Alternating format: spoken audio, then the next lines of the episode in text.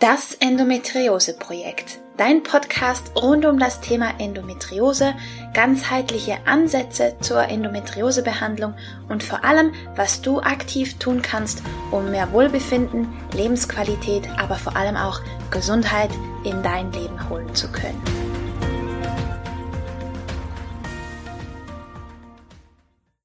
Hallo und herzlich willkommen zu einer weiteren Folge von Das Endometriose Projekt.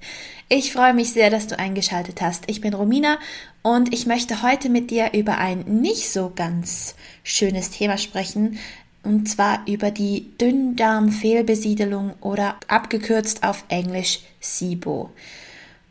Und zwar ist es wichtig zu wissen, was SIBO ist. Ganz einfach, weil es mit vielen Symptomen der Endometriose sich überschneiden kann und weil es auch eine mögliche Folge von der Endometriose sein kann oder aber nach Operationen auftauchen kann. Und deswegen finde ich es wichtig, dass du da Bescheid weißt, damit du dir da auch Hilfe holen kannst, wenn du das Gefühl hast, ja, das klingt ganz so, als müsste ich mir das mal anschauen. Also, was ist eine Dünndarmfehlbesiedlung bzw. eine SIBO. Grundsätzlich ist unser Darmmilieu besetzt von ganz, ganz, ganz vielen Darmbakterien, die für uns Gutes tun. Zumindest sollten sie das. Und der Großteil unserer Darmbakterien sitzt tatsächlich im Dickdarm. Doch es kann sein, dass diese Bakterien, ein Großteil davon, in den Dünndarm abwandern. Dafür gibt es grundsätzlich zwei Hauptursachen. Einerseits, dass Bakterien in den Dünndarm gelangen, die über die Magensäure abgetötet hätten werden sollen und sie es trotzdem dahin geschafft haben. Oder dass die Beweglichkeit, die Motilität des Darms eingeschränkt ist.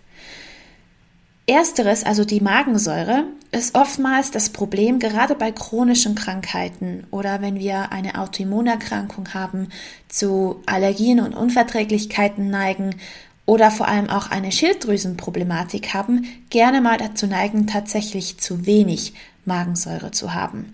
Die Symptome sind dann relativ ähnlich, wie wenn wir zu viel Magensäure haben. Doch dann kann der Magen seine Funktion nicht mehr richtig übernehmen. Das heißt, Nahrungsbestandteile werden nicht mehr richtig aufgelöst, Bakterien werden eben nicht mehr vernichtet, obwohl das die Magensäure eigentlich tun müsste. Und so gelangen, so wird der Speisebrei verweilt länger im Magen und dann auch im Darm, weil der nicht richtig zerlegt werden konnte, schon ursprünglich im Magen. Und das ist natürlich ein Nährboden für Bakterien, insbesondere wenn da potenziell gefährliche Bakterien, Keime und Pilze nicht von der Magensäure vernichtet wurden. Dann können Bakterien vorzugsweise Kohlenhydrate und stärkehaltige Lebensmittel im Dünndarm vergehren, was oftmals halt zu den Beschwerden führt. Und die häufigsten Beschwerden sind halt wirklich starke Verdauungsstörungen, Aufstoßen, Übelkeit, Durchfälle, Verstopfung und vor allem aber auch ein extremes Aufgeblähtsein. Und ganz besonders bei Endometriose kann das natürlich eine mögliche Ursache sein für den berühmt-berüchtigten Endobelly. Also wenn wir so aufgebläht sind, dass es aussieht, als wären wir mitten in einer Schwangerschaft. Und das wissen viele nicht. Und genau deswegen ist es wichtig, dass wir uns das angucken. Der zweite mögliche Grund ist eben, dass die Beweglichkeit des Darms eingeschränkt ist, dass da zu wenig Motilität stattfindet. Denn die, durch, durch die Peristaltik, durch, die, durch diese Darmbewegungen wird der Nahrungsbrei schneller und besser und gründlicher aus dem Darm befördert. Und wenn das nicht mehr richtig funktioniert, weil da Verwachsungen sind, weil da Endometrioseherde sind, weil das einfach nicht mehr richtig funktioniert, ähm, dann kann es eben auch zu dieser Dünndarmfehlbesiedelung kommen. Das sind Operationen auch ein möglicher Grund, weil da vielleicht während der Operation ähm, am Darm rumgearbeitet wurde, rumgewerkelt wurde oder eben weil da Verwachsungen sind, weil da Herde sind oder weil vielleicht ein Teil des Darms entfernt wurde und das einfach Einfluss hat auf die ganze Mobilität und Motilität des Darms. Und das kann auch ein Faktor sein. Also, wie erkenne ich, ob ich SIBO habe und was kann ich tun? In der Schulmedizin wird eine SIBO gerne mal über Atemtests festgestellt und dann wird mittels eines Antibiotikums einfach mal alles abgetötet und dann kann sich quasi eine neue Darmflora aufbauen. Ja, ich würde das unbedingt mit einem Arzt absprechen und eben auch sauber abklären lassen oder zumindest ausschließen lassen, dass du keine SIBO hast, das ist ganz wichtig, dann hilft es auch tatsächlich auf Kohlenhydrate zu verzichten, weil diese Bakterien natürlich vorzugsweise Kohlenhydrate vergären, was die starken Symptome auslösen kann. Ein weiteres Indiz kann tatsächlich sein, wenn deine Beschwerden besser werden, wenn du längere Zeit nichts isst ähm, deswegen ist es wichtig, maximal diese drei Hauptmahlzeiten zu essen und nicht zu snacken dazwischen, um die nicht unnötig zu füttern. Dann kannst du natürlich mit Pro- und Präbiotika da arbeiten und eine gesunde Darmflora versuchen aufzubauen. Schlaf ist ganz wichtig, dass du ausreichend schläfst, weil das einen enormen Einfluss auf unsere Darmflora hat. Aber auch Stressmanagement, also das spielt extremst rein in die Zusammensetzung des Darms. Grundsätzlich natürlich kein Alkohol, wenn möglich kein Zucker, kein Koffein, kein Nikotin, das schwächt die Darmflora extrem. Und das würde ich dann tatsächlich mal über mehrere Monate, idealerweise über drei Monate so durchführen. Eine antientzündliche Ernährungsweise natürlich eben auch zusätzlich dazu auf die Kohlenhydratzufuhr achten, dass du da möglichst auf stärkearme Lebensmittel zurückgreifst, weil das einfach wieder Nahrung ist für die Bakterien, die wir da im Dünndarm nicht haben möchten. Genau. Zusätzlich dazu kannst du mit Nahrungsergänzungsmitteln unterstützen, die antimikrobiell wirken. Da würde ich zum Beispiel Oreganoöl gut und gerne empfehlen. Das ist in solchen Fällen extrem hilfreich.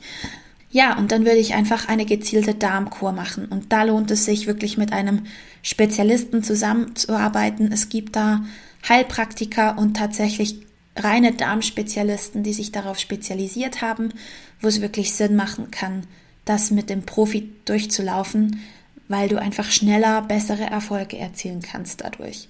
Aber ich hoffe, dass ich dir damit wenigstens mal einen Hinweis liefern konnte, was SIBO ist und was möglicherweise helfen kann und dass es vielleicht eben auch tatsächlich die Ursache hinter deinen Symptomen sein kann, vor allem auch hinter dem Endobelly, wenn du darunter leidest. Also das ist ganz spannend und oftmals nicht erkannt und das muss aber nicht sein, weil der Leidensdruck ist enorm, das weiß ich aus eigener Erfahrung, wie das ist so, und nebst all diesen Maßnahmen wäre es natürlich spannend, auch auf Ursachenforschung zu gehen, sprich herauszufinden, hast du tatsächlich zu wenig Magensäure und wenn ja, weshalb?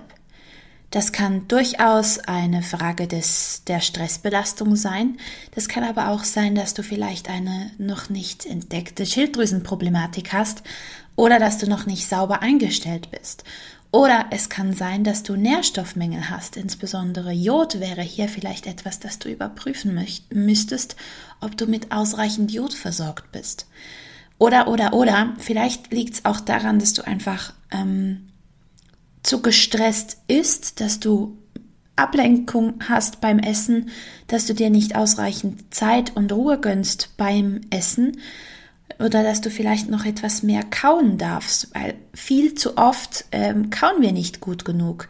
Und das alles spielt da mit rein, beziehungsweise sind alles Dinge, mit denen wir unseren Magen tatsächlich unterstützen können. Aber auch emotionale Probleme oder Sorgen schlagen uns wortwörtlich gerne mal auf den Magen. Also du siehst, da spielt ganz viel mit rein. Und auch bei der Motilität des Darms, da können wir mit Massagen zum Beispiel entgegenwirken oder mit Osteopathie da ein bisschen mehr Bewegung ins Spiel bringen. Oder auch Atemübungen sind ein ganz toller Weg, da wieder mehr Bewegung reinzubringen, wortwörtlich. Ich hoffe, dass du eben viel aus dieser Folge mitnehmen konntest für dich. Jetzt würde mich natürlich interessieren, hast du Erfahrungen mit SIBO? Bist du selbst davon betroffen oder warst du davon betroffen? Und wenn ja, was hat dir geholfen?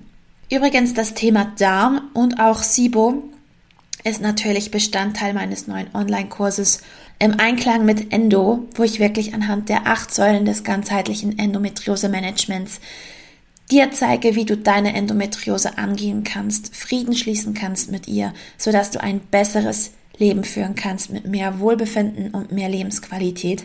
Wenn dich das Ganze interessiert, dann findest du den Link dazu in den Show Notes selbstverständlich. Und ansonsten wünsche ich dir wie immer einen wunderbaren Tag. Lass es dir gut gehen und ich freue mich, wenn wir uns bei der nächsten Folge wieder hören.